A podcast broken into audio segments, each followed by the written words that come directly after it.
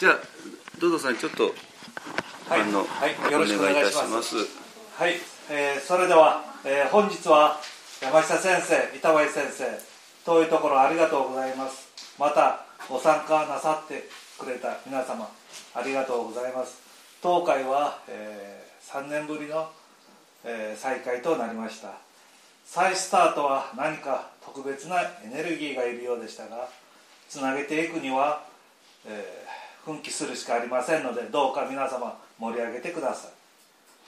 この原因はもちろん感染症の蔓延です。世界中で多くの方が亡くなり苦しみ未だ収束とは言えない状況です。円通寺も影響が続きましたが人の移動制限の中でもお葬儀や先祖供養ご祈祷も工夫をして行ってきました。それぞれの行事は訪れる方は少なかったですが、えーこんな時こそお寺の存在意識を発信してまた男信徒の方々もお寺の存在を必要としたのも事実でありました。各ご家庭の葬儀供養ごとも家族だけの参加が多く寂しい感じは否めませんがじっくりと儀礼に取り組めたのも確かであります。話をここに戻すと以前以前にも話をしましたが再,、えー再開にあたり瞑想山下先生との出会いを聞いてください。7年前の2015年スマホを何気なく触っていると全然使ったことのないアプリポッドキャストを見つけ開きました。皆さんご存知ですか？あの平たく言えばインターネットラジオです。そこには政治科学芸能芸術などなどいろいろなジャンルがあります。見ていくうちに宗教というカテゴリーがありましてそこに先生の法話が毎週アップされていました。今でもはっきり覚えています。初めて聞く先生の法話。その日の題、えーテーマはアップデートする。仏教を体感しようでした。仏教アップデート。この時私は55歳。装飾になって30年以上経っていましたが初めて聞く概念でした。先生のチャンネルは2005年の8月から始まっています。オープニング法話のテーマは「思いを手放す」2回目が「受け入れること」そして私と外の世界とのつながりと15年も続いています。翌年は苦しみの原因を見つめる。なぜ宗教が必要なのか。生老病死をめぐる現代人の世界観人生観についてと続いていきます。先生のサイトに全ての法話が載っています。皆さんぜひご視聴してください、えー15年約1000の法話の積み重ねです。十分に耳を傾ける価値はあり法話にはテーマが表記されています。表記を見て気になった法話を聞くのも一つの方法であります。繰り返しますが思いを手放す。受け入れること。私と外の世界とのつながり。苦しみの原因を見つめる。なぜ宗教が必要なのか。生老病死をめぐる現代人の世界観人生観について。15年経っても十分血が通う生きている法話であります。最初から仏教のど真ん中。宗派的ドグマ的な仏教でなく耳に心地よい話でもなくまたいわゆる世間にあるよくある仏教の話でもなく真理を求める仏教の法話の15年です。話を出会いに戻すと私は法話だけでは物足りず法話の数日後に開催されたアップデートする仏教を体感する会に参加しました。この2ヶ月後に先生が企画されている5日間の接心にも参加しました。接心とは一日中瞑想をして瞑想前の瞑想にたどり着くためのヨーガをする5日間の修行です。そしてあくる年の2015年10月山下先生板橋先生をお呼びして第1回四国マインドフルネスの会を開催しました。なぜそこまで瞑想にはまったのか。瞑想というものは私にとって住職として欠かせないものだと私は感づいたのです。仏教の教義星の中には大変貴重なものがあります。男神と皆様のご葬儀やご法事の意味生老病死の苦しみに嘆きに対する処方。この世とあの世をひっくるめての英知そのものです。その英知は体を使って深め継承されてきました。学問ではないゆえんです。恣意的作用の領域外に仏教の本質がありその本質を文字文字に起こしたのが教義経典であります。そして教義経典の英知は瞑想によって得られ瞑想で教義経典の英知が再体験できることを教わりました。体験体感できる仏教まさしくこれを私が求めていたものかもしれません。これは私にとってはとてつもなくすごいことなのですが不思議になかなか分かってくれません。しかし今日ここに来てくださった方々には共有できることだと思い共有できる喜びを感じ住職業を深めていこうと思っています。最後に先ほど瞑想によって般若心経などの経典が生まれ瞑想によってその経典の世界が体験でき救われていく話をしました。これが2500年前から続く本来の仏教寺院の姿です。瞑想の中で救われ祈りがある本来のお寺のありようです。ところで皆さん磐梯朝日国立公園をご存知ですか？日本有数の国立公園です。山岳信仰として名高い。では三山をはじめ太古からの自然があふれる国立公園です。ここに瞑想道場瞑想をただ一つの目的とする本来のお寺の建立建設が始まりました。すでに国立公園内に広い土地を購入して先日地鎮祭も無事終わったところです。この本来のお寺の詳しい話は山下先生にお任せして私の挨拶を終わりとします。それでは先生よろしくお願いします。ありがとうございました。はいそれではですねあとあの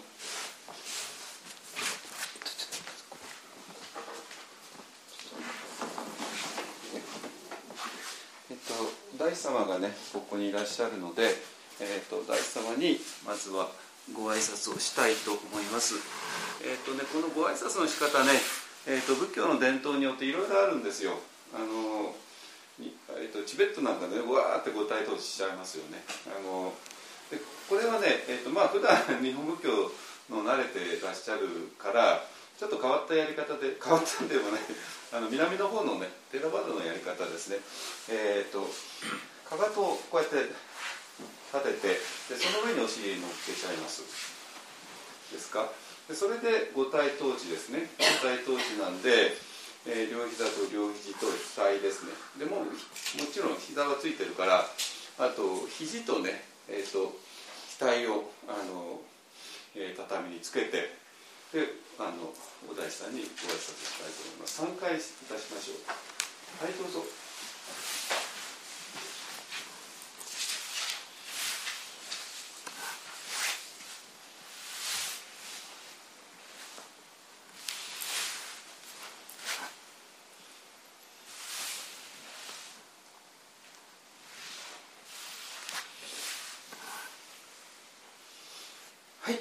ました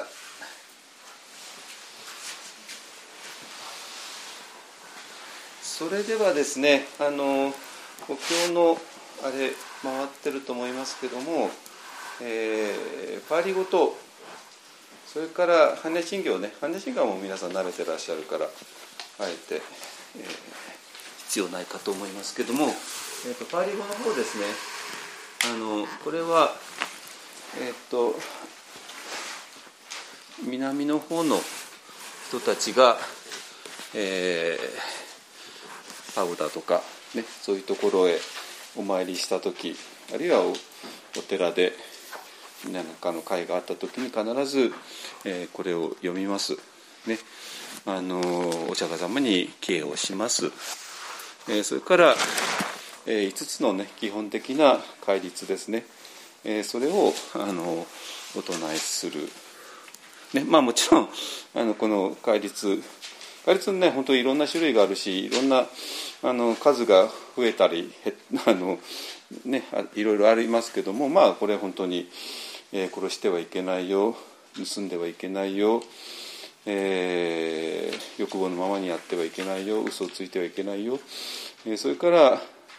まあ、今日の、ね、テーマであるマインドフルネスを奪うような、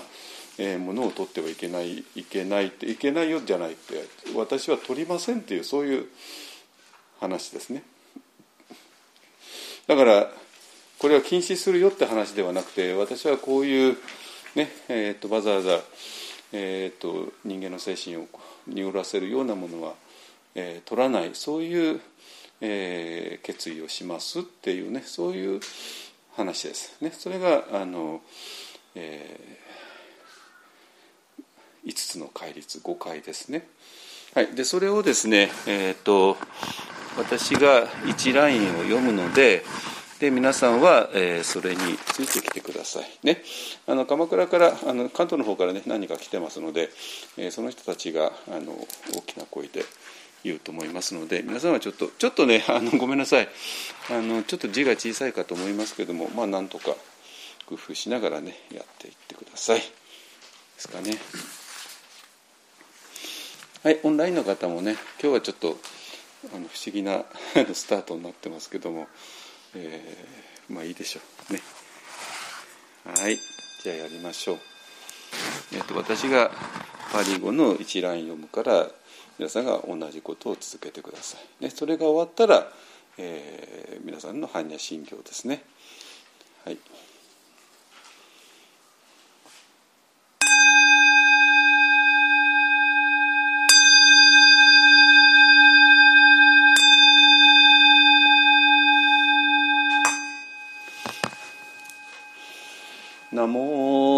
ッサ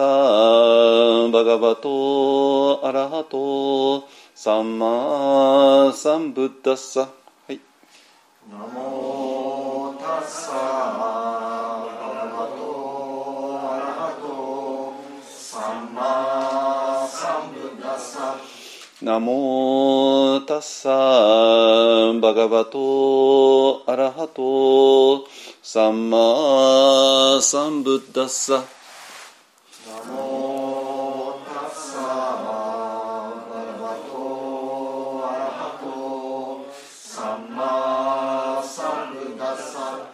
ナモタッサバガバトアラハトサンマサンブッダッサ。ナモタッサバガバトアラハトサンマサンブッダッサ。ブッダンサラナンガッチャミ。ブッダンダンマンサラナンガチャミダンマンサラナンガチャミサンガンサラナンガチャミサンガンサラナンガチャミドゥティアンピブッダンサラナンガッチャミ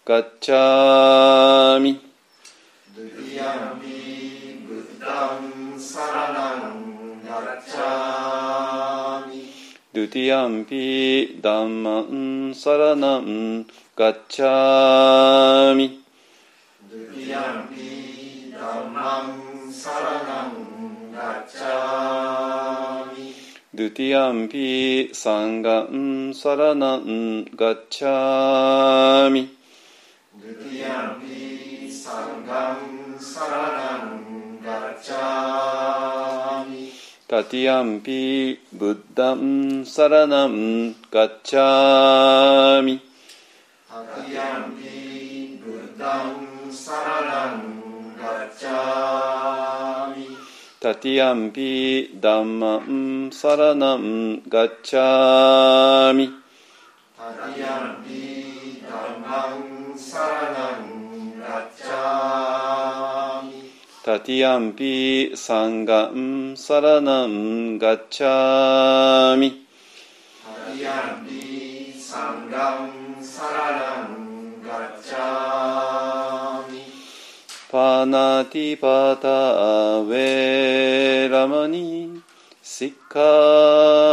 ナン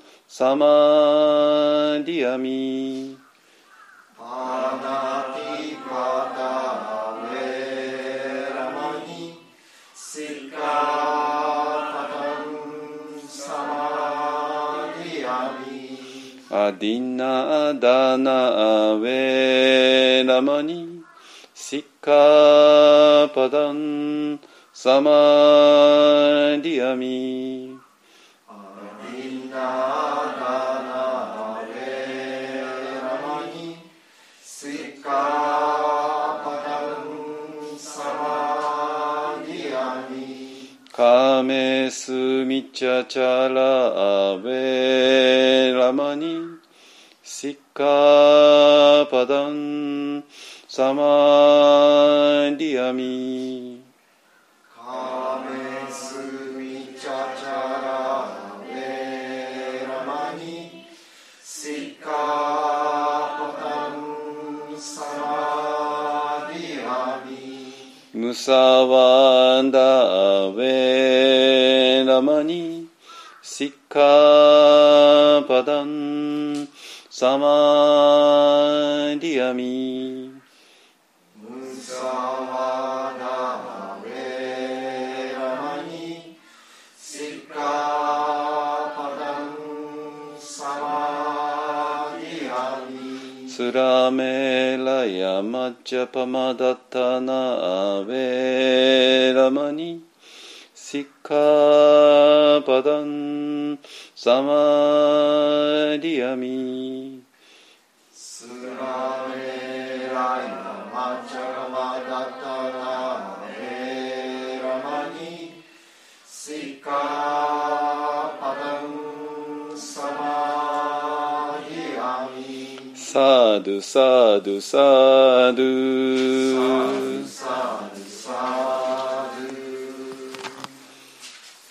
はい、じゃあ次はね、あの皆さんおなじみの般若心経ですので、一緒に読んでください。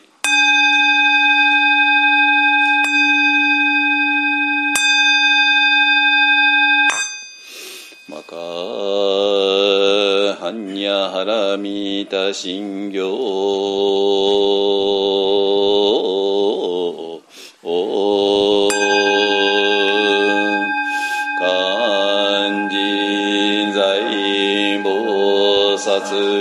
行人般若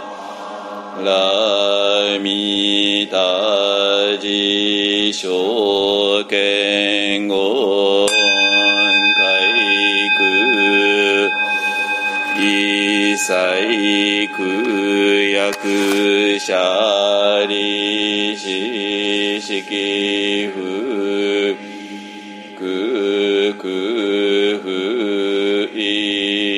意識式即税空即税式重創業式薬部尿税。利子税商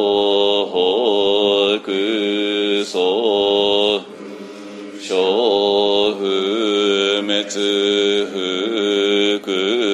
不上増不減税国中無式重創業式無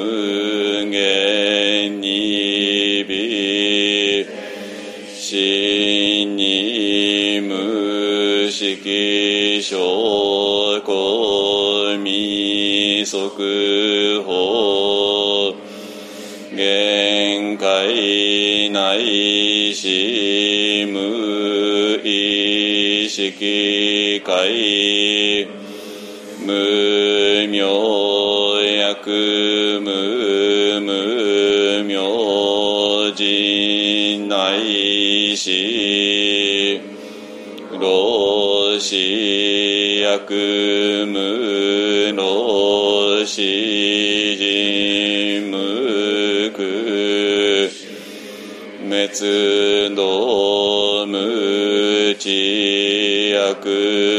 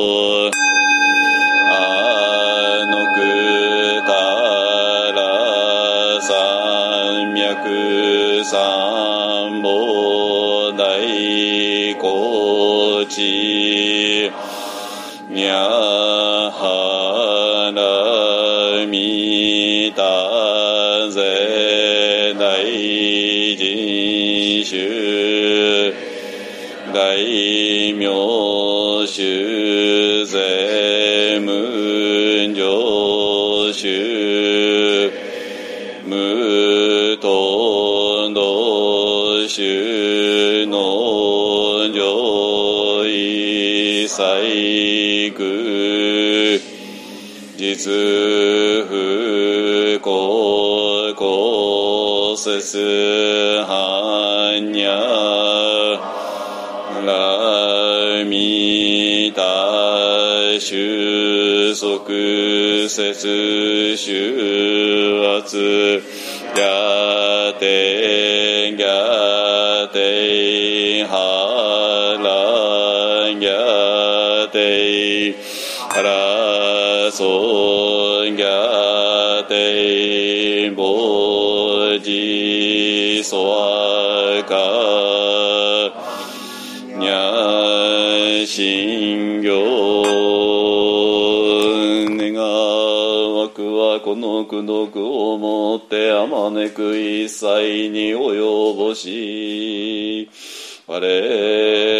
主上と皆共に仏道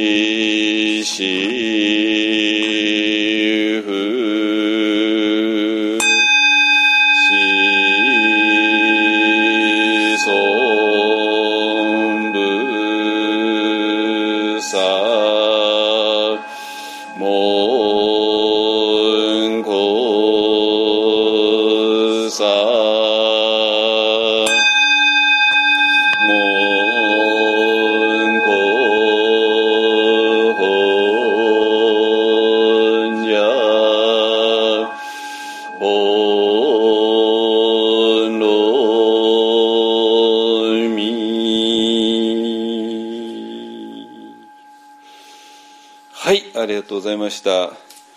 えー、っと今ねハネチグはまあ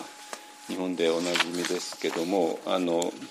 パリ語のねお経あの 今の読んだらもう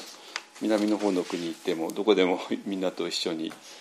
お経を読めますよ。タイの人やミャンマーの人やねスリランカの人。はいえっ、とねえっ、とごめんなさい。このドンゲで発発願文大体言ってみるかな？大丈夫？さんさっき持ってきたのかな？骨がんもある？でない人はっていうのは大丈夫？うん。あの あのこれね後でえっと今日の講話のテーマとしてもちょっと触れますけども後でねあの最近読むようになったんですよ。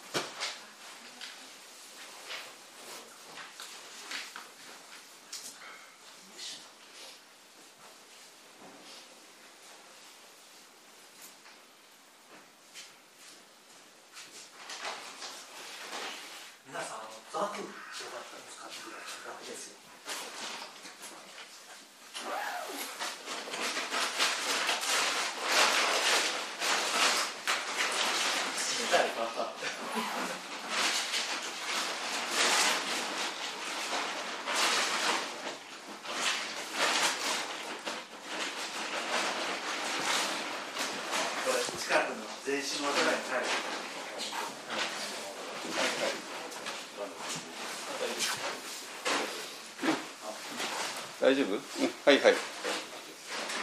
南龍寺さん南龍寺さんですね。はい、南龍寺の住職とは私は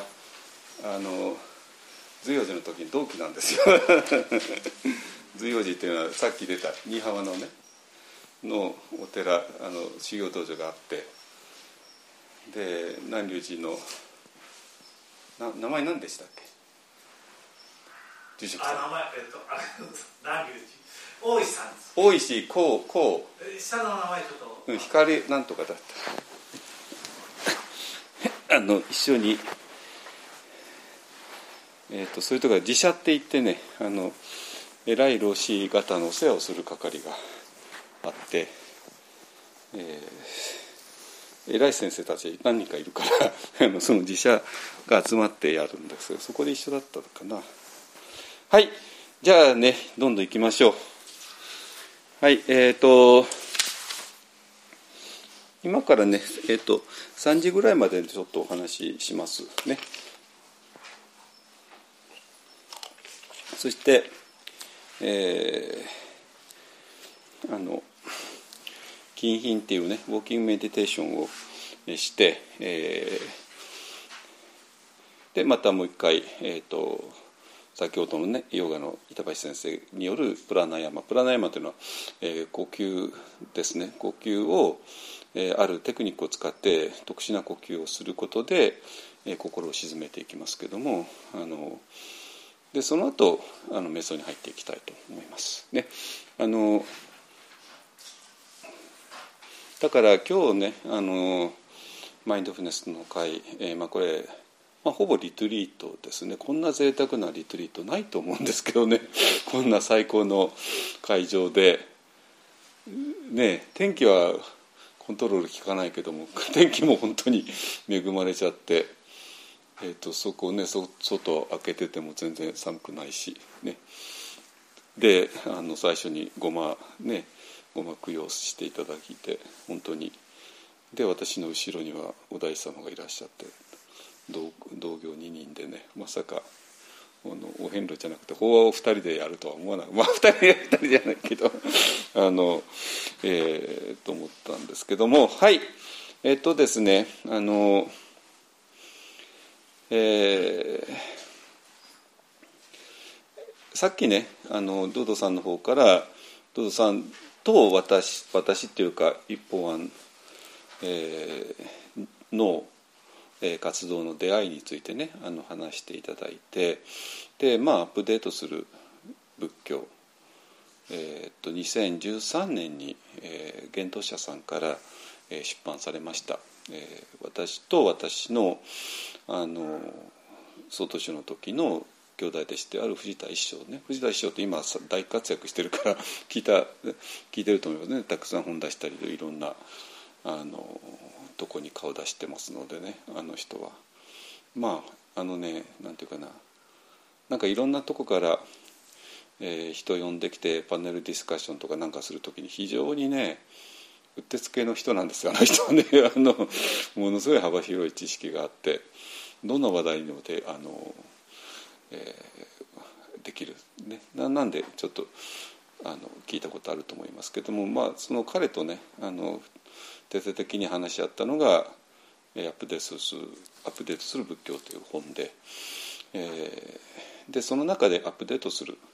えー、っていうことをあの非常に打ち出してでそれで、えーと、それが私らの意図を超えて、えー、大きな反響を呼んだんですよ。ね、でえっ、と今日はね、えまあそこら辺を中心に、えー、お話できたらいいかなと思います。えー、原点に戻ってですね。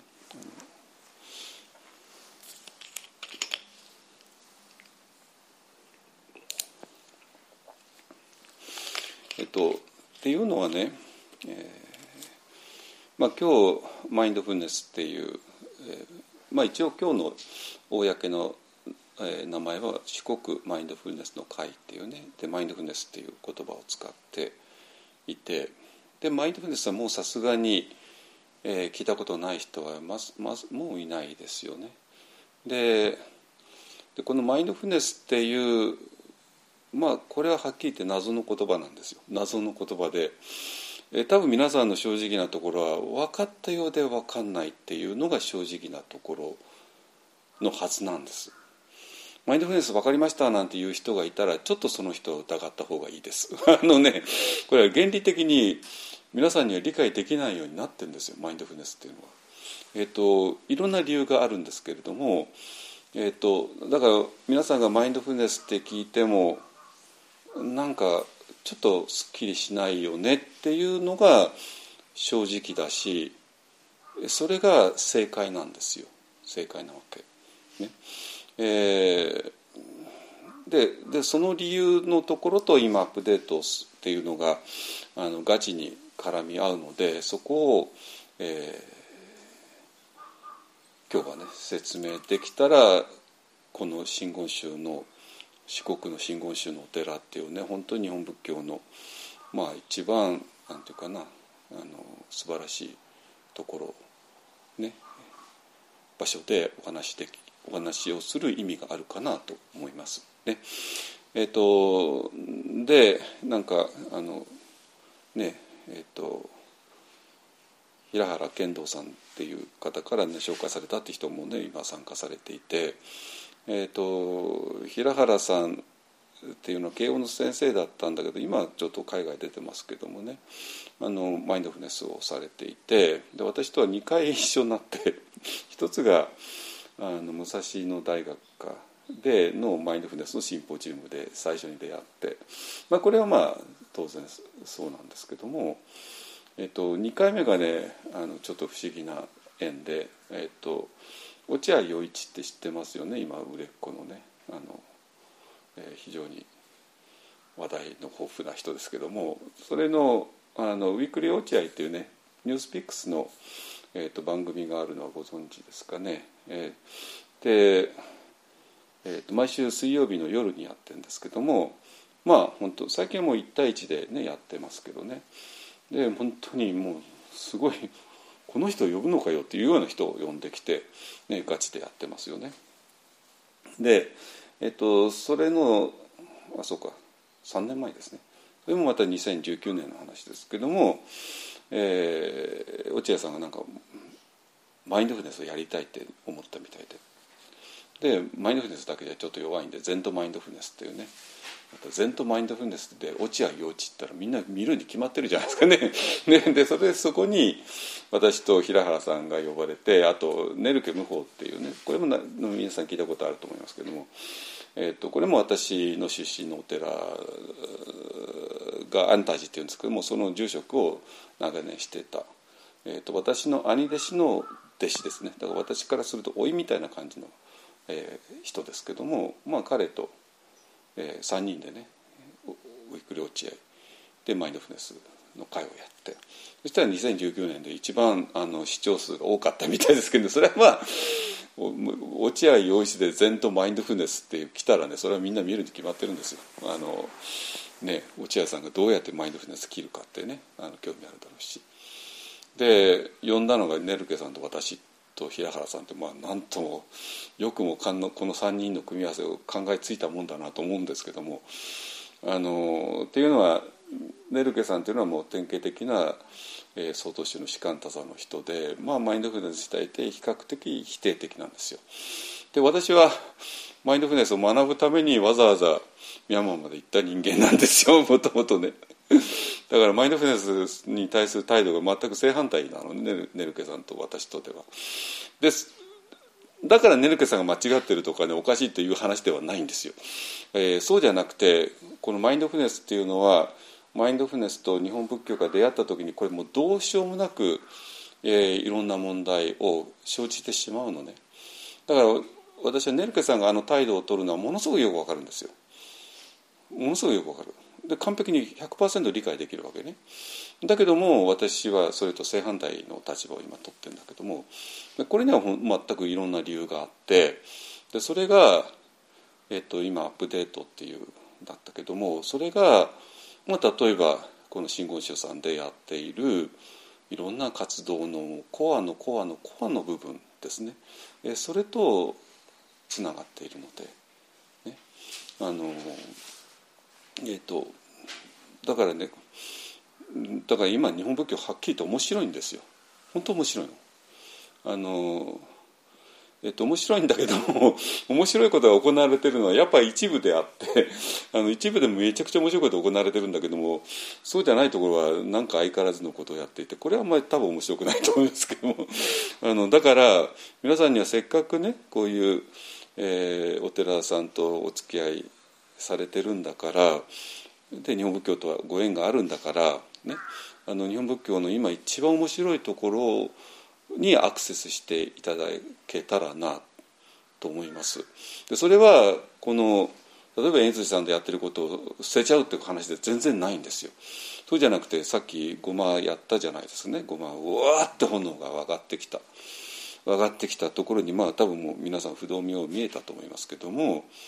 あのごまで火がうわって上がってきてあの火火が表すものは一体何なのっていうところですね。でそれを何て言うかな今までの日本仏教っていうのはちょっとね説明ができなかったあるいは下手下手だったっていうところがあるのね。あのいわく言いしとかねなんか言っちゃってでこれはもう禅宗も同じなんですよ禅宗の悟りって何ですかってそんなことを頭で考えるんじゃないってねぶん殴られるのがオチだったんですけどももう今ならねもうちょっとね親切に、えー、説明できるんですよこれは。えー、そのために今マインドフルネスとかなんとかが、えーと、日本仏教をこうやってなんていうかなもうぐいぐいともんじゃってあのでそこから何かが今生まれ始めているのね。なんだだからえー、っとそういう今ずっとこういう円辻さんみたいなところで伝えてきた日本仏教の本当に良質な部分だけどうまく説明できなかったわけうまく説明できなかったでその説明できなかったのもやっぱり理由があるんですよ。ね、でそれをがマインドフルネスと出会うことによって、えー、もっとクリアに説明できるように今なりつつあります。ね、だからそしたらその方がいいじゃないですか、ね。まあ、皆さんがごまの火の中に何かを感じる。だからだからみんなを感じてきたから、えー、こういうものを大事にしてきたわけですよね。特に四国みたいなところで。だけどもこのじゃあものすごく何かを感じたよねでこれ一体何なのよって言った時に うまく説明できなかった。ね、で説明できなかったのは何回も言うけどもやっぱり理由があったわけ。ね、でそれが全部あの今あの、えーと、マインドフネスっていう鍵キーワードによって、えー、本当に説明がうまくできつつあると思います。で今日はそれをねそこどこまで、えー、これを私が今から説明します。皆さんがあのごまの火の中で何を感じたかっていうね ことをね あので私の説明が納得いってもらえるかどうかはまあちょっと後でねあの後で今日ね私私は今日はあのそこ小町の そこに泊まりますからあの鎌あの関東から今4人来てますけどね。あのなんでゆっくりしますので、ね、あのこの後、えー、お茶飲んだりねあのしながらまあ後でね質疑応答深くやりたいと思いますけども、まあ、とにかく今は説明します。ですか？はい。えっとねじゃあまずねあの整理しますよ。いいですか？えっと今言ったように、えー、皆さんがまあ当然マインドフネスっていうのが、えーまあ、こんな四国マインドフネス会とかねえー、まあ、まあ例えば仏教の、えー、本ね書店行ったらマインドフネスって言葉あふれてるしで仏教って文脈を超えちゃってマインドフネスっていうのがあふれてるわけ。ですかね。でさっきあのヨガされた、ね、ヨガを教えてくださった方も、えー、マインドフルネス講座っていうものをクリニックですね心療内科の、うん、患者さん相手に、えー、ヨガとマインドフルネスということを教えているですよあの彼女がね。えっと、だからもうマインドフルネスっていうのは仏教のお坊さんの専売特許ではなくてもうもっと広い分野で、えー、広がっているっていうのが今の現状です。ね、ででそうなんだけどもマインドフルネスマインドフルネスってもともとはもちろん、えー、仏教のものなんだけども仏教のものなんだけども もうこれがまたちょっと非常に複雑で、えー、だからさっきあの皆さんがマインドフルネスって言ってもなんかよく分かんないっていうのが、えー、それが正解なんです分かんなくて当たり前です。マインドフルネス分かりますなんて言ったらもうその人多分ねものすごく恐ろしく偏ったあの知識しかないはずです。マインドフルネスに関して。マインドフルネスを調べれば調べるほどなんか大混乱してくるのようなものなんです。ですか？というのはねちょっと整理すると、えー、いいですか？マインドフネスっていうのはまず仏教のものですね。でこれを、えーと、今パーリ語読んだじゃないですかね。でパーリ語で言うと sati っていうのがマインドフルネスの原語です。オリジナルの言葉ね。いいですか？だからえー、 sati っていうのが、えーと、パーリ語としてあるじゃないですか。ね、ででそれを中心に、まあ、仏教の中での sati マインドフルネスっていうのがあるわけね。でこれがすでにちょっと複雑なんですよ。ですか？でそれがえっ、ー、とえーと、現代ではねあの仏教っていうのは、えーとで単に伝統的枠組みの中で仏教を教えてればいいよねっていうことはもう許されなくてで、まあ、特に、えー、日本っていうよりかも海外ではですね。でで実際に現代の生活現代に生きている人たちに、えー、役に立つものじゃなかったらもう意味ないよねっていうふうになっているのででその現代の人たちにとって、えーと、このサティっていうかマインドフルネスっていうものが現代のいろんな苦しみをえ解決するのに役に立つよね。っていうことでガンガンマインドフルネスを今仏教の坊さんたちが教えているんですよ。いいですか、えー、でその結果としてもう仏教って枠組みを超えちゃって、えー、例えば精神的苦しみでももう何て言うかな。えーと、もう会社にも行けない学校にも行けないっていうレベルの苦しみ、えー、そうするともうその人たちは心療内科とかね、えー、カウンセラーとか精神科医とかにのとこへ行きますよね。でそこでもうあのお寺っていうのはそういう場所じゃないから、えー、お寺に来られてもちょっと困るような人たちを相手にそういう心療内科的なところでやってでその人たちが、えー、マインドフルネスを使って、えーと、治療をする、ね、そういう文脈が一つあります。いいですか？マインドフルネス。ね。えっ、ー、とでだから精神科医の人とか臨床心理士さんの人とか、えー、そういう人たちがマインドフルネスを使ってまあ本当に治療をする、ね、でそれが一つの大きな塊としてあるわけですよ。ね、でそれとはもうまた別として 今度は、えーと、会社ですね。普通の,、えー、あの会社員の人たちね、えー、それが、えー、相手にあの最近香川県ではどうか知らないですけどもあの、えー、普通の会社の人ね。それは心療内科的なと関係ない。で普通にまあ働いてる人たちがその人たちだっていろんな悩みあるわけですよ。ねね、心療内科行ってる人だけが悩みがあって他の人はパッパラ あの本当に幸せで悩みなしなんてないわけあるわけないじゃないですか。あのまあ、この人たちはもう会社行けないとかね学校行けないとかそこまでは悩みは深くはないんだけどもそれでもみんなそれぞれいろんな苦しみを抱えて生きてるわけですよね。ででそれが時には仕事の邪魔になったり仕事に集中できなかったりあるいは職場の人間関係が悪かったりいろいろするからだからそういうまあ普通に生活日常生活を送れている普通の人たち相手のマインドフルネスっていうのがあの、まあ、特にそれを職場でやったら非常に楽じゃないですか。ね昼休みやるとかね。あの修行前にやるとかね。そういう動きもあのいくつかあって。でそれをリードしてるのがグーグルさんっていうね。えと、まあ、グーグルさんに勤めていたある、えー、チャンメチャンメなんだっけあタンさんか。ね。あの中華系のあの人ですけども、えー、その人たちその人がまあ、えー、やって、まあ、グーグルの社の会社の中でグーグルの社員のためにやったものすごい大好評でね。まあ、グーグルってまあそれは優秀な人が集まってものすごいね、だけどもそんな精神的プレッシャーすごいに決まってるじゃないですかあの人たちがね、まあ、給料もすごいでしょうけどもプレッシャーもすごくて。そういう人たちに相手にやったら非常に大受けしてで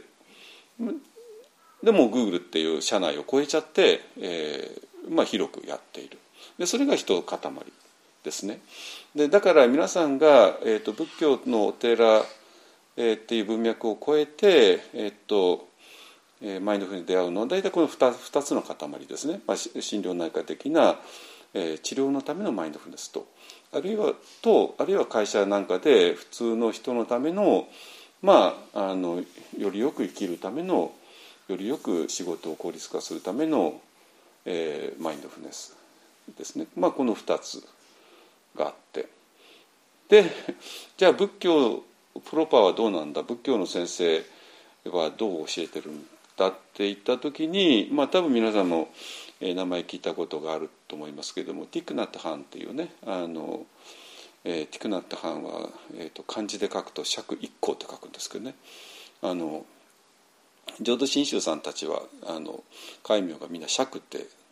客なんとかってなりますよね。というのは釈って何かって言ったらお釈迦様お釈迦 様とと同じ一族になったという意味ですけどね。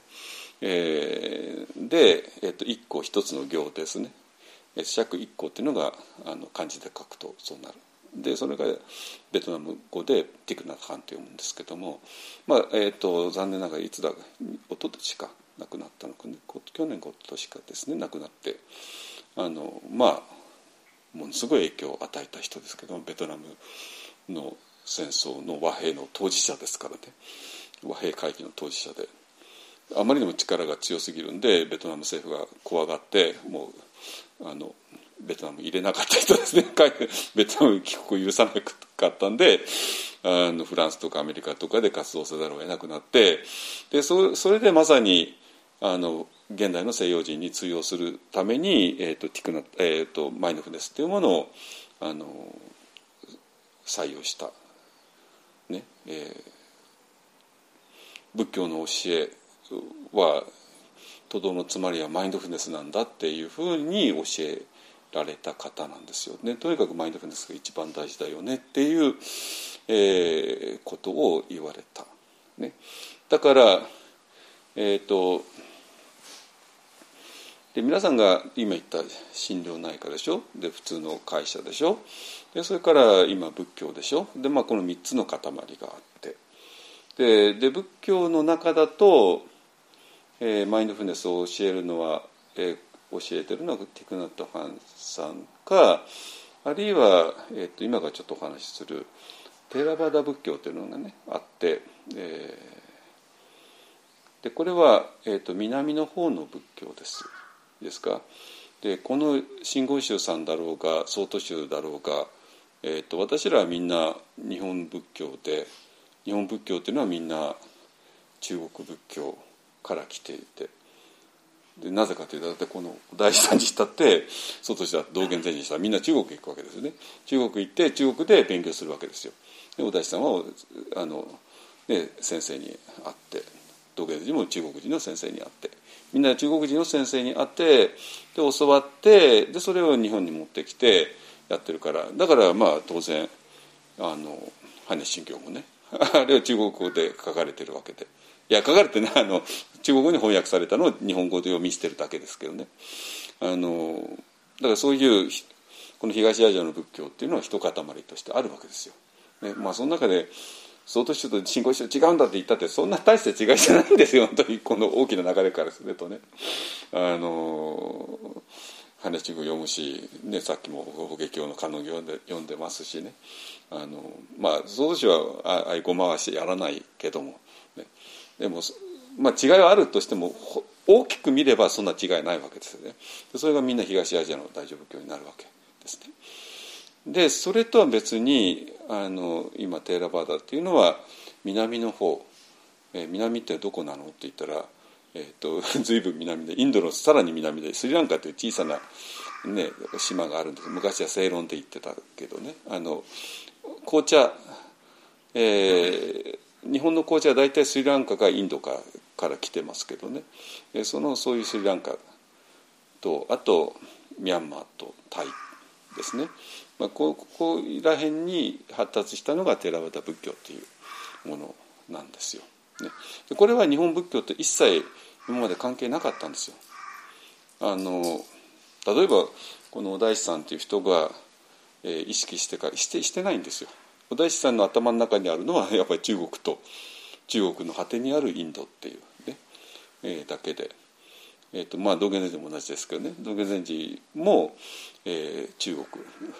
苦労して中国を渡って中国の先生に全部教わってでもちろん中国のさらに果てにはインド天竺っていう国があるっていうのは知ってたけどもまあそこまでは、まあ、当然行けないわけですよね あの三蔵法師ではないんだからね。で、えー、だから私らのお大師さんとか道元弟子とかのが意識もしなかったあるいは知りもしなかった仏教っていうのが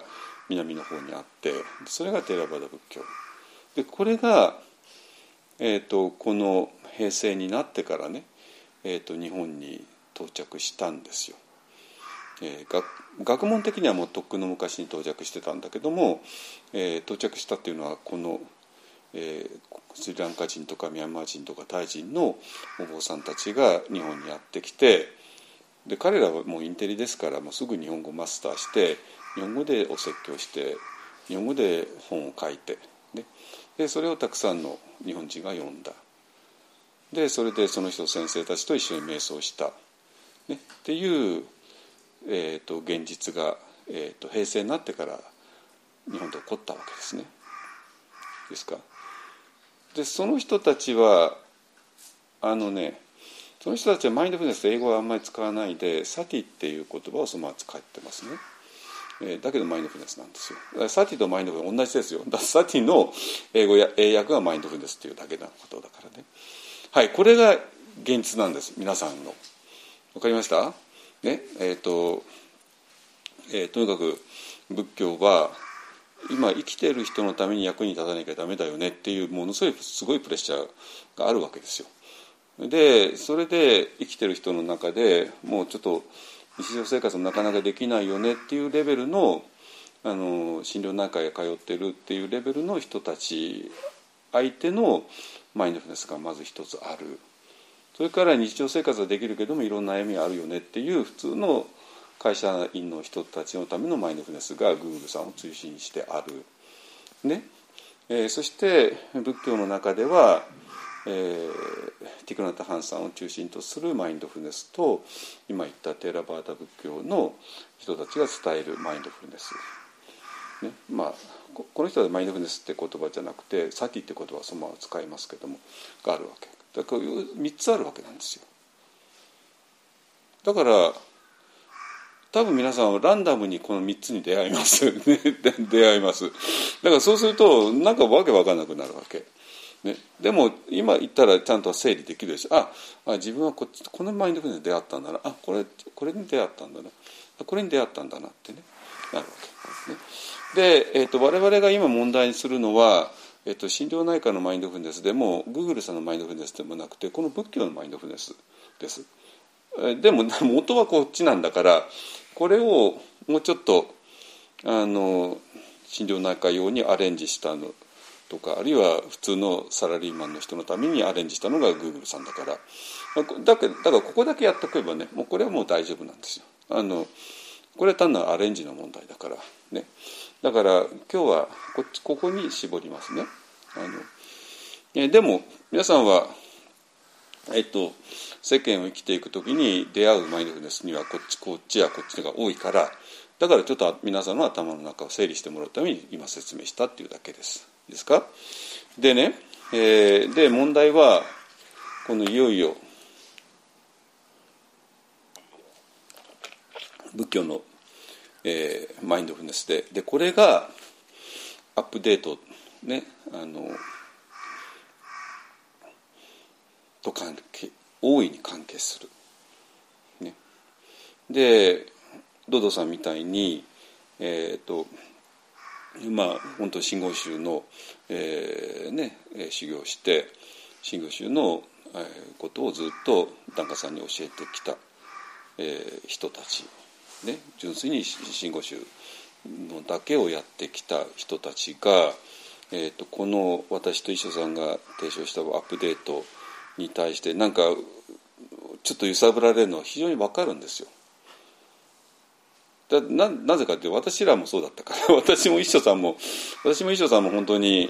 えーと、曹洞宗、えーと、真言宗さんじゃなくて私は曹洞宗ですけどね、えー、と曹洞宗の、えーえー、安泰寺っていうねお寺が、えーと、兵庫県の、えー、山陰、えーと、田島の方にあるんですけども、まあ、そこで私も一緒さんも最初入門したのはそこで。で一緒にアメリカ行って アメリカ人に座禅を教えてたりとかね まあそういうことをやってきた、まあ、純粋に、えー、外州の、まあ、士官多座の、えー、勉強して修行して教えてきた、えー、来てるんですよ。だから堂々さんがずっと真言宗一筋だったように私もと一緒さんは総統宗一筋でやってきたわけね。えーと、ただ私の場合は総統宗一筋を20年18年か。18年やった後ちょっとミャンマーとか行って。石尾さんの場合は外州一筋を、まあ、あの人は40年ぐらいやってますからね。あの人ね やって今でもやってますからね。あのだからその違いがあるんですけどもまあ前半は私も石尾さんも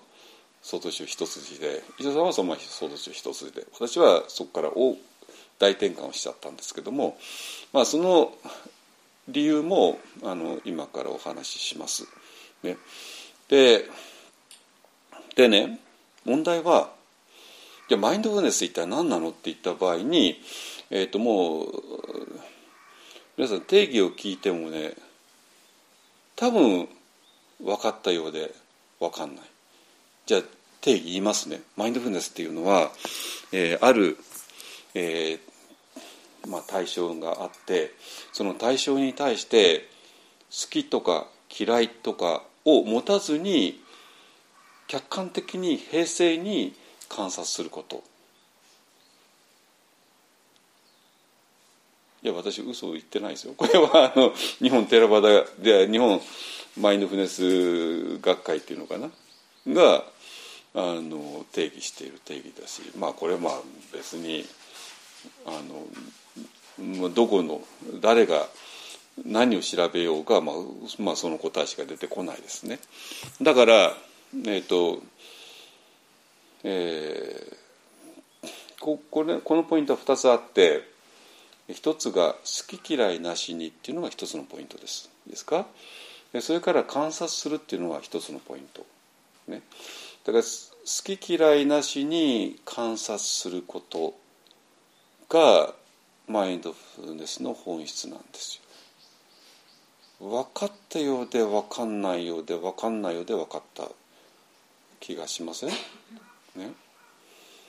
ででこのいやだから何なのっていう話になるわけですよ。だから何なのってね。だけどもうこれでもう十分なの好き嫌いなしに観察する。ね。もうここさえ押さえちゃってこれが一体何を意味するのかっていうことを解明できたらそしたらねなんとうんとさっき、えーと、私らねごまを見て、ね、参加して炎がわーって、ね、立ち上がった時に不動明が見えてあるいはその中にものすごい何かの力があるよねって感じる。あるいは座禅をした人が座禅をしていくうちに何かふっと何かすごいものに触れちゃったよねっていうことねある。だからなんていうかな。何にもないのにごま供養がずっとこんなに続くわけないじゃないですか。ね。ね。なぜ続いたんですか？やっぱり何かをみんな感じたからですね。ごま供養をされる住職さんもそうだしそれを参加する人もそうだし、ね、で参加する人たちも何か感じてそしてごまきに自分の願い事を書いてそれがあの炎の中で燃やされていくのを見た時に自分の心願成就が叶うっていうのも感じるじゃないですか。でしょ？だからみんなお金出してエコ巻き、ね、やるわけじゃないですか。ねだからやっぱり何かあるわけなんですよ。でも皆さん説明できないでしょ？で住職さんたちも説明できないんですよ。それはちょうど前奏たちがうまく説明できないように悟りとは何かっていうことをね。で、えー、だけどこのマインドフネスっていうものが、えー、さっきも言ったように平成になって日本にやってきました。えー、誰が持ってきたのといえば、まあ、大体今言ったように、2つ、えーと、ティクナティクナタ・ハンさんたちのグループとそれからテラバダのグループとでこの2つのグループが、えーと、日本にテラバ、えーと、マインドフルネスを持ち込みました、えー、と平成以来ですね。平成になってからですね。でで持ち込んだことによってこれはえー、大いに、えーと、日本仏教をいい意味で揺さぶることになりました。なりました。どこがどう揺さぶられたのか、ね、そしてこの揺さぶられるのを嫌がってマインドフネスを拒否する人たちも出たわけ、えー、外市の場合だとネルケさんとか、まあ、別に悪口じゃなくてあの、まあ、ネルケさん向こうさんなんか、まあ、完全にそうですね。あので、まあ、彼が拒否する理由も今から説明します。だから最もな理由で拒否してますあの人は。でそして私がまさに同じ理由のその反対側の理由で受け入れざるを得なかった。ね、ででどういうことかっていうとねもう、えーえーまあ、さっきえーと、ドドさんが私のあの最初期のね法話の題をねあの言ってくださったけども、えっと、ちょっと私さっきちょっと私の経歴だけさっと言いますとあの私は20世紀はねあのずっと外州の、えー、前祖だった人間なんです。えーと、アンダージュとこでやってそれから、えー、それこそ随王寺さんですね新居浜のねで1年ぐらいいて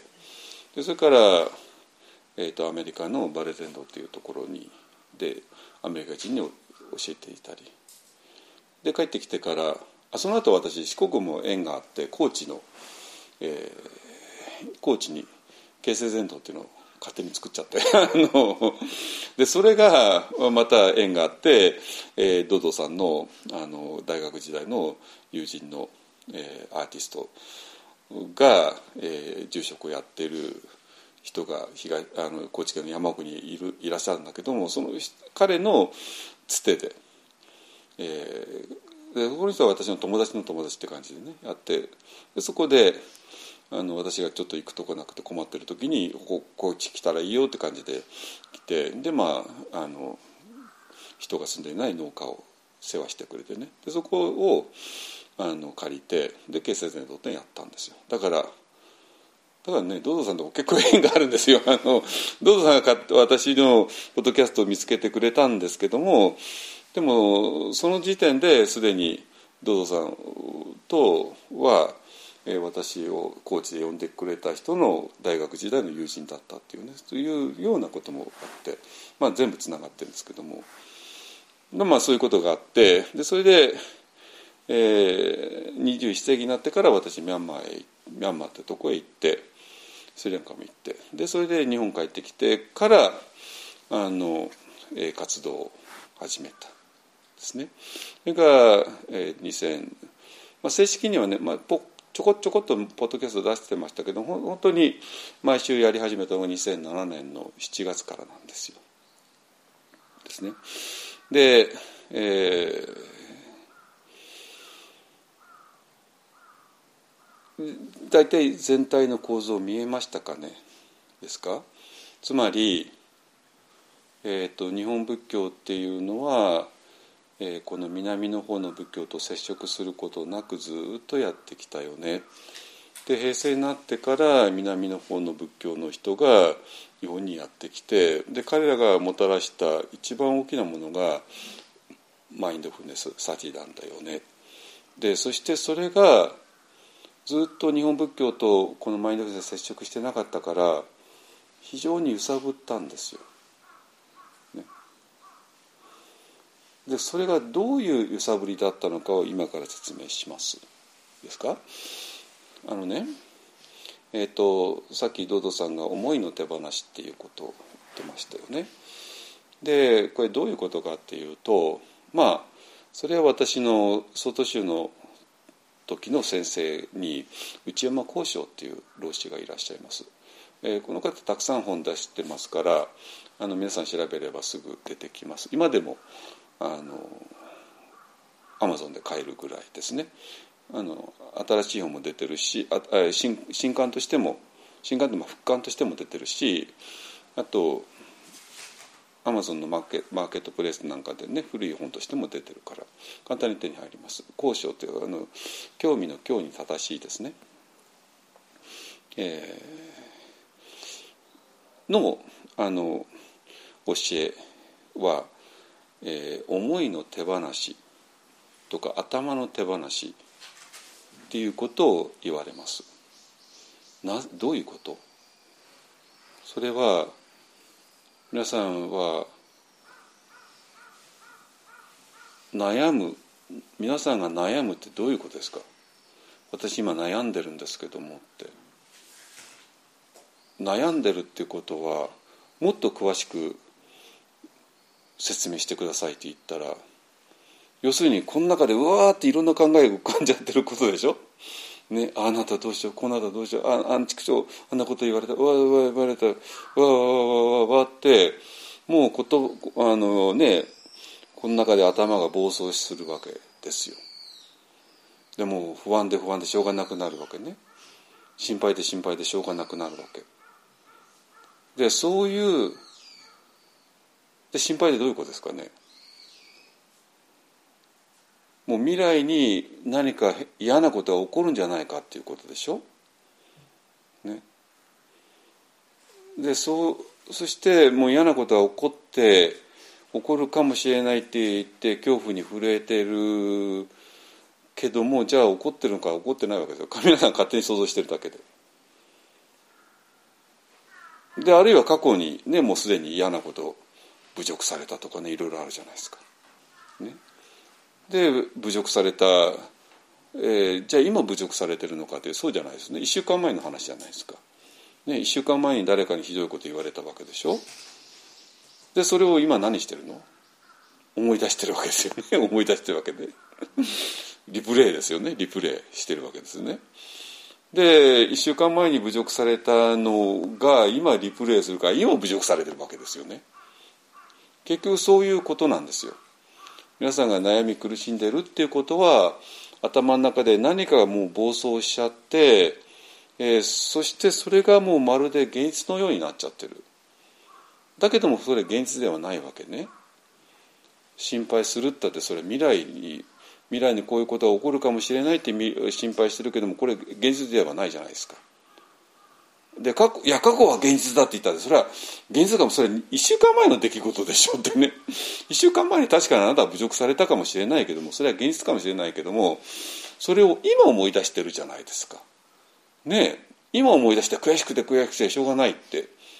なぜ？今現に思い出して今侮辱されてるからですよね。じゃあ今侮辱されてるのって現実ですか？じゃないですよね。それは皆さんの頭が作ったことじゃないですか。わかります？さあここがわかるかどうかですよねあ自分は今苦しんでるけどもこれって全部自分が作ってるなってとなったらなんかヒントになりません？そしたらこの自分が作っているものを手放せばいいよねって話になるじゃないですか。ね。まあ1週間前に侮辱されたのは本当に惨めであったかもしれない。ね。まあそれは同情するし。だけども今いまだに1週間経ったのにそれを引きずる理由はないわけですよ。引きずる必要もないわけですよ、ね、だけども私らが引きずる。そして1週間前のあの侮辱の言葉を今思い出して今侮辱わざわざ侮辱されてるわけね。私らがやってることそういうことじゃないですか。ってことは1週間前の出来事はもう変えられないですよね。だから今だったら変えられるじゃないですか。わかります？今そういうことをリプレイするのをやめることはできるじゃないですか。ね、つまり要するに皆さんを苦しめているのは未来起こるかもしれない出来事でも誰かに侮辱されたことでもなくてそういうことを思ってしまうそういうふうに頭が暴走してしまうそのことなんですよ。ってことはそれを手放すことは可能ですよね。ねでそれが思いの手放しとかえー、頭の手放しっていうふうに、えー、内丸氏っていう人が言われてたことなんですよ。でそれを、えー、一番やりやすいのが、えー、この座禅の姿勢なんだって。ね。だってこうやってこうやって考えたらまた嫌なこと思い出してるじゃないですかね。だけどもこうやってあ背中をまっすぐにして、えー、やったら思いが湧いてきても手放し手放し手放し。でやるといつの間にかそういうものから解放されるわけ。いいですかね。はいでそこまでだったらば私はもう散々やったんですよ。20世紀に 20世紀に、えー、外市のお坊さんだった時に。ね皆さんねそんなつまらない心配しても意味ないし、ね、そんな過去をいついつまでも引きずってもしょうがないから、ね、だからもう全部思いの手放しをしましょう、ね、座禅をして吸って吐いて、ね、体を整えて、ね、そしたらほらねほらもうね、未来の心配からも過去過去の、ね、嫌な出来事からも解放されてるじゃないですか。ね、ほらもう大丈夫。っていうことはまあ私20世紀にやったんですよ 20世紀やったわけね。でこれは別に間違いではないわけ。なんだけど今の話とさっき言ったマインドフルネスつながります？つながり悪いですよね。なぜ？マインドフルネスの定義、えー、好き嫌いなしに、えー、何かを観察すること。これつながりそうでつながらないんですよ。つながらないの。だから私は20世紀は純粋な士官多座の人間だったのね。士官多座原理主義者だったんですよ。でアメリカまで行ってアメリカ人に教えてた「ジャッセット」ってねあのアメリカ人に教えてた人間なわけでなんだけどその頃のアメリカっていうのはもう仏教大ブームで。まあ禅もねあの1970年代にブームになってでそれこそあね、このこれを これを作った人ねあのスティーブ・ジョブズさんたちが、えー、もう禅とかねやってたんですよ。だけども私がいたのは1990年前後だったのね。でその頃から、えーと、禅だけじゃなくてマインドフルネスっていうのをアメリカにやってきてね、アメリカ人って新しいの大好きな人たちだからね。禅が来たら禅につっとつあのバーって掴んで、ね、でマインドフネス来たマインドフルネスでやってね。ちょうど私が来た頃は、まあ、禅ももちろん大人気だったんだけどもマインドフルネスも少しずつ人気が出始めた頃で。でそれで士官ただ原理主義者だった私がマインドフルネスに出会った時にちょっと違うよねって当然思うわけなんですよ。当然思うわけ。ね、だけども、えー、どうもマインドフルネスって何気に気要するになんか違うんだけどもなんか気になるよねって分かりますかね？あこれ違うって言うんだと簡単じゃないですかあこれ間違ってるっていうね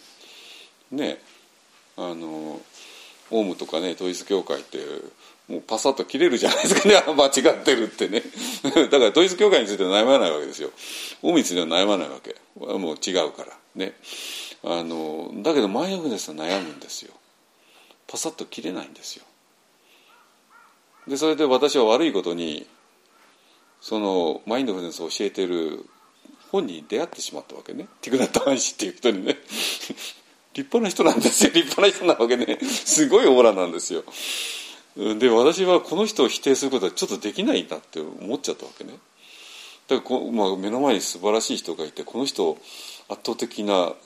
ね素晴らしい人がいてこの人を否定することはやっぱできないんですよ。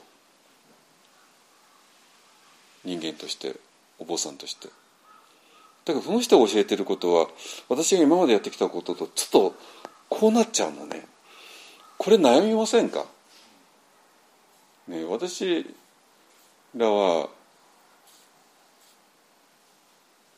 そういうカルトカルカルト問題大問題ですよ。それは認めますよ。だからカルトでは悩まないんですよ。カルトの教えっていうのはああ違うよね。でパサッと切れちゃうから。ね。ね。だけどもティクナッタ話では悩むんですよ。切れないから。やっぱこれはこの人が言ってることは正しいよね。ってことを認めざるを得ないんですよ。認めざるを得ないんだけどもでも私が今までやってきたことちょっとぶつかっちゃうよね。これ困るじゃないですか。これ非常に困るわけよ。ね。私がやってきたことと統一教会がぶつかったんだけど全然構わないわけですこっちこっち違うっていう。こっちパサッと切れちゃうからね。あのでじゃあ何が気になるのかっていうと要するに観察するってことを言うわけ。だけど上限がつくのよ。好き嫌いなしにってことですよ。好き嫌いなしに観察する。こっちは思いの手放し。じゃーんってこれ来ません？これ日本仏教の坊さんあるいは前僧たちがここでガンと来るはずなんですよ。これはなんかえらいことに出会ってしまったぞっていうね。のはずなの。だけどもえらいことに出会ってしまったぞで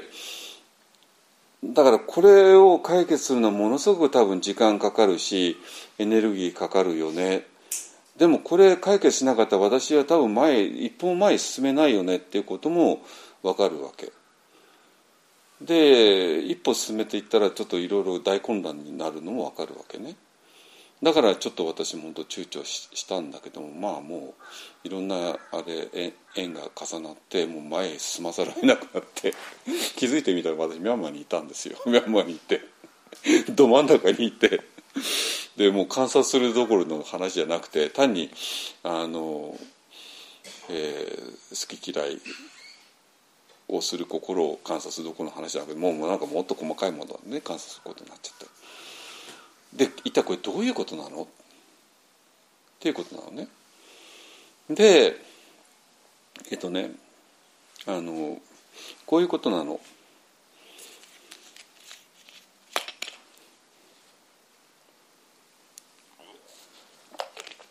要するにね私らがなぜ悩み苦しむのか私らの心っていうのは好き嫌いでできてるんですよ。好き嫌いで。何かいいものにあったら好きって言って何か嫌なものにあったら嫌いって言って。でそれが私らの心の基本的な働き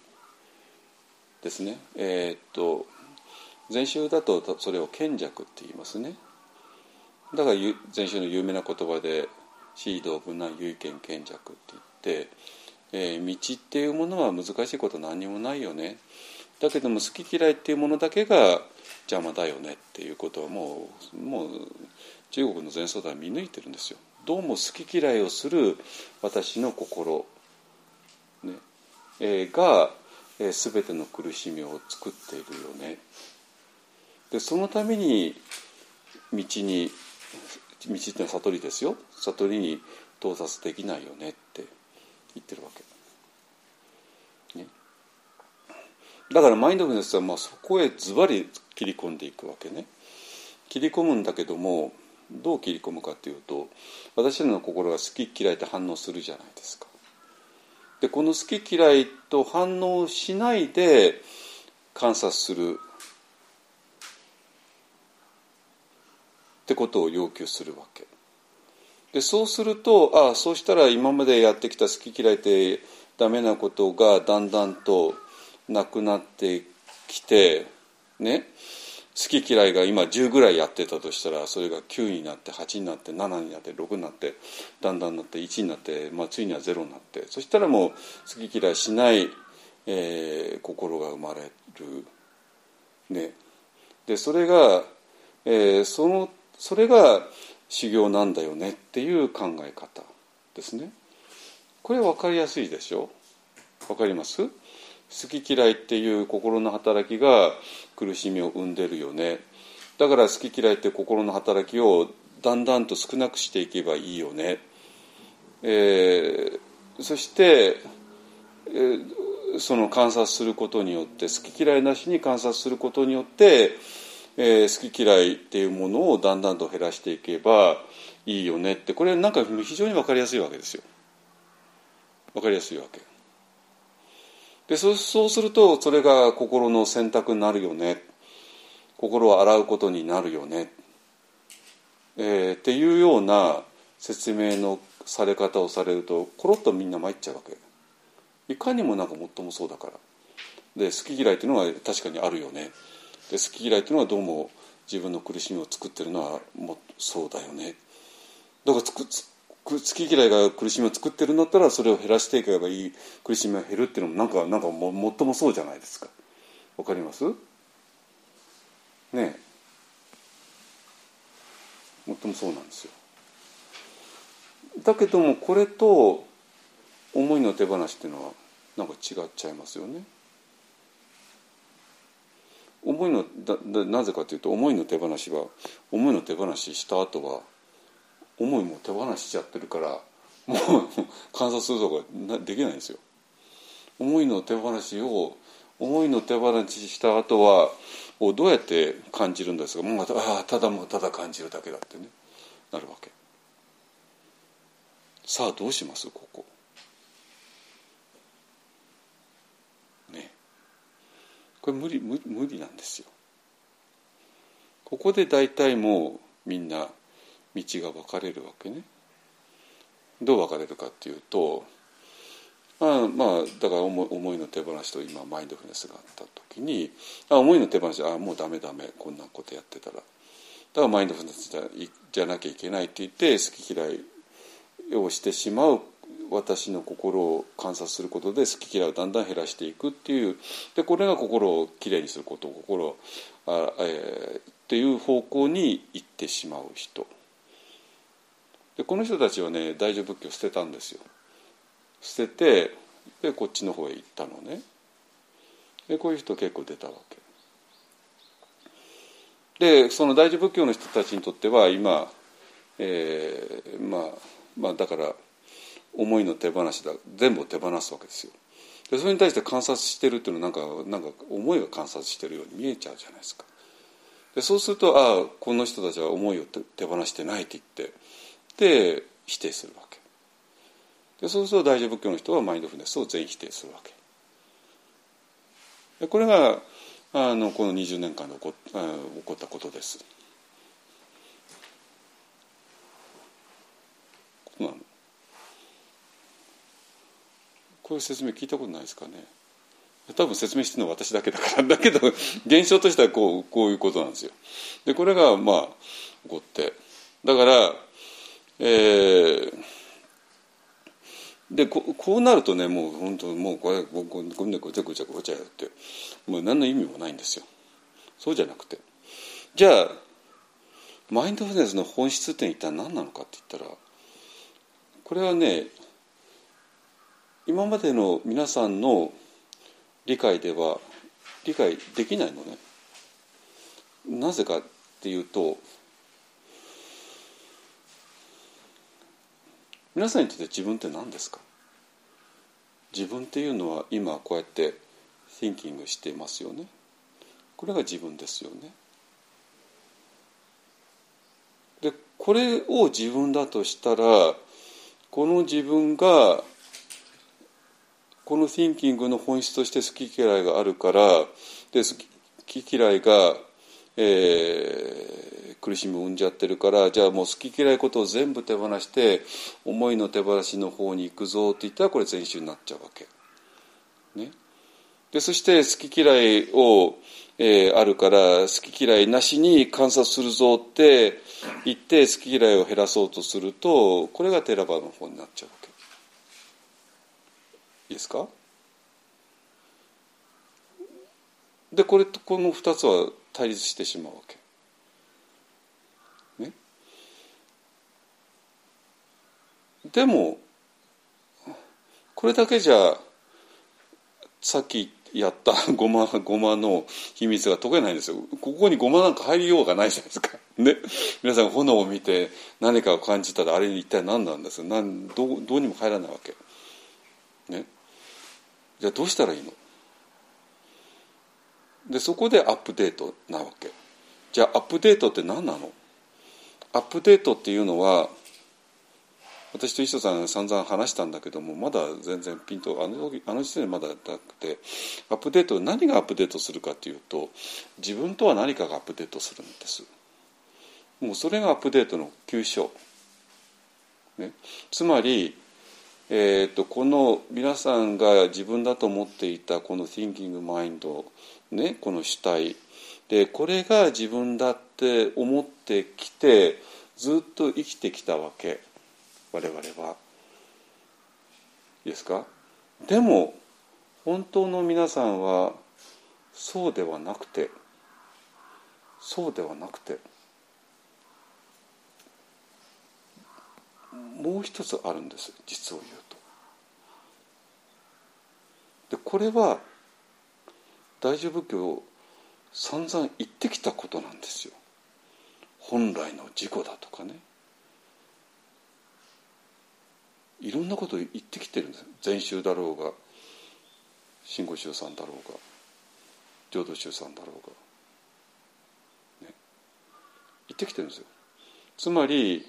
今まで自分だと思っていたものとそうではない何か。これ浄土系仏教だったらば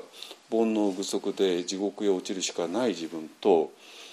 一切関係なくしに阿弥陀様に救われている何か。どうやってこういう草禅なんてなるけども。そういう全くつながりようがない、えー、2つのものが同時に成り立っている。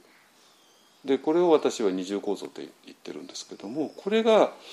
えー、皆さんの本質です。いい？だからアップデートするっていうのは皆さんはこれだけが自分だと思っていたことに対して皆さんの本質はこういう二重構造をしてるんだよっていうふうになることがアップデートの本質でそしてで問題は二重構造っていうのはもともと大乗仏教っていうのはもともとそういう構造になってますなってますお大師さんの昔から。ね、なんだけどもちょっとはっきりしなかったんですよ。でこれをはっきりさせるのが何かって言ったら実はマインドフルネスなの。すごくないですかこの展開。つまりマインドフルネスっていうのは何かって言ったら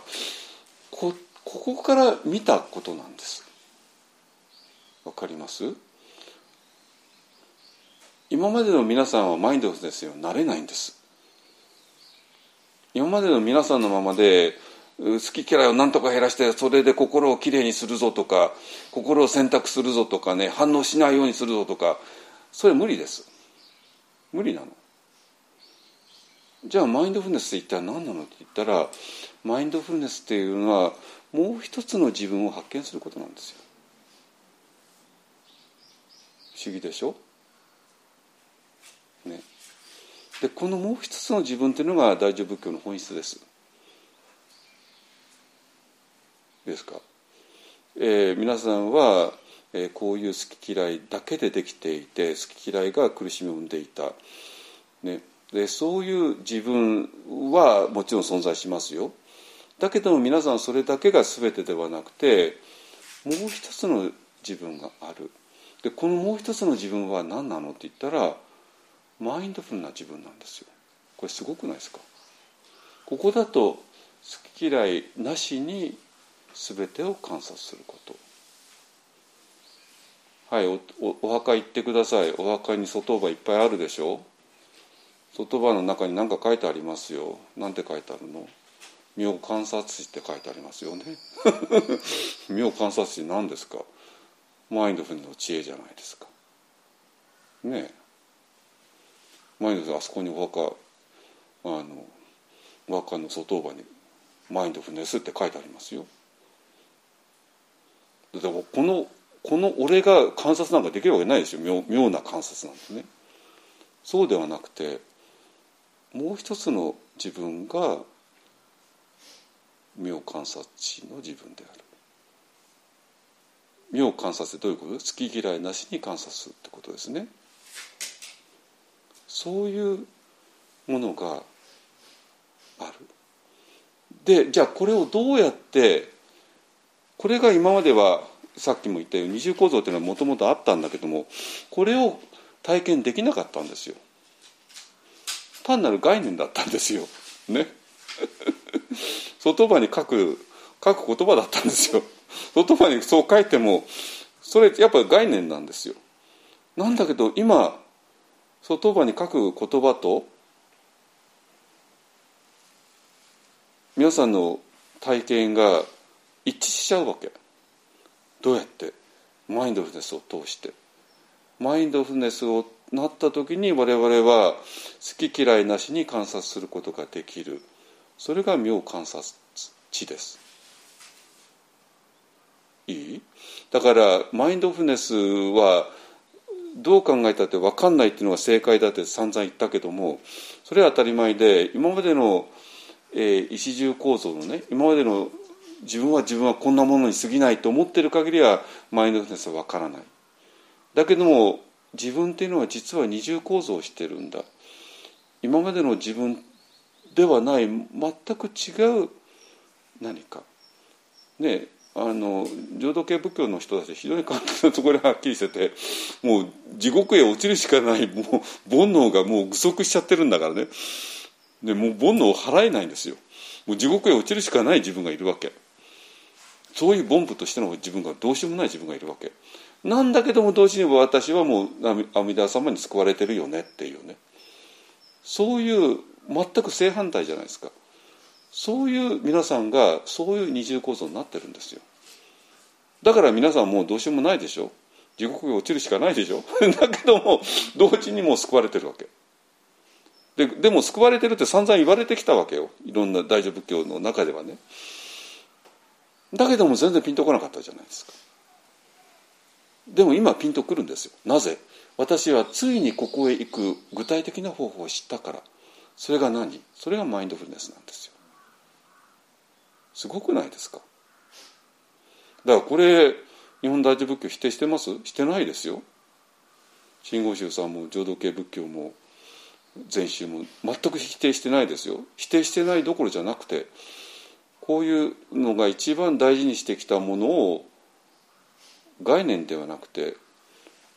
大義名分ではなくて教団としての教義ではなくて皆さんが直接に体験できるものとして体験できる。でそれがマインドフルネス。だから、えーと、皆さんお願いしたいのは大体今説明したような構造になっているんだなってことね。でその上でじゃあ私が本当にやりたいのはこっちを直接体験することなんだ。でそのためにマインドフルネスの訓練、ねまあ後からあのえっ、ー、とメソッドとしてやりますけどもね。それをやっていただきたい。やっていただくんだけどもまず何をやろうとしてるのかをちゃんとご理解いただきたい。マインドフルネスによってここへ入っていくんだ。妙観察地に入っていくんだ。好き嫌いなしに観察するそういう知恵のところへ行くんだ。でそこでしかマインドフルネスは成り立たないんだ。今までの自分を何とかなんか暴力によって何とか好き嫌いを持たないようにするぞとかね。そういう話ではないんだってこと。いいですか、えー、そしたら皆さんがさっき炎の中で見たものって一体何ですか？炎って何ですか？炎っていうのは全てを浄化燃やし尽くして浄化するじゃないですか。何燃やしてるんですか？好き嫌いですよね。このどうしようもない私ですね。煩悩不足の地獄へ落ちるしかない私ですよね。でそれをあの炎が全部燃やすわけね。で燃やされた後に残るのは何ですか？こっちですよね。だから皆さんがあの炎の中に不動明王を見るっていうのは正確なんですよ。で不動明王しか見えないじゃないですかあんなとこには。ね、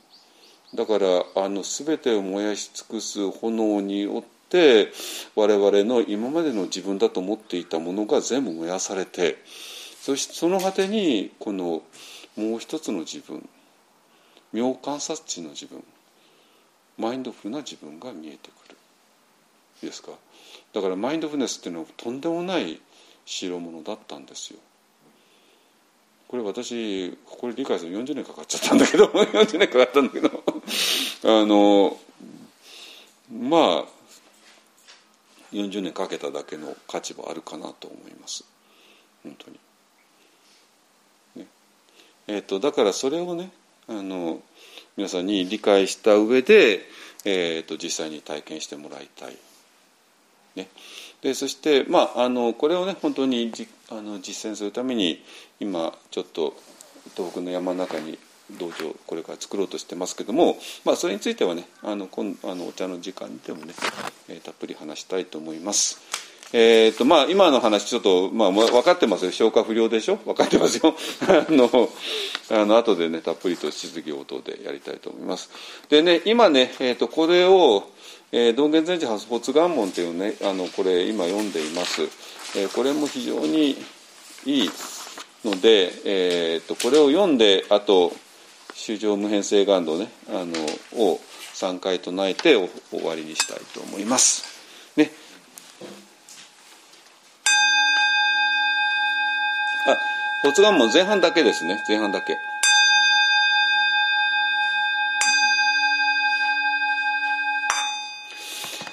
緒に？願わくは我と一切主情とともに根性よりないし症状を尽くして消防を聞くことあらん。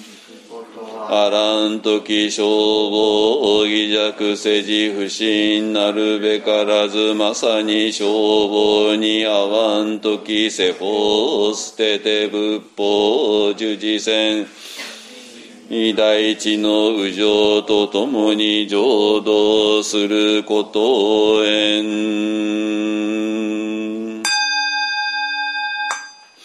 主上無変性願道煩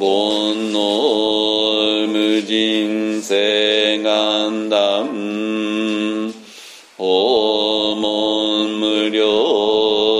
性願学仏道無常性願上。主上無変性願道。煩悩無人性願断。訪問無料性願学仏道無常性願上春上無変性願道煩悩無人性願断。訪性願学仏道無常性願上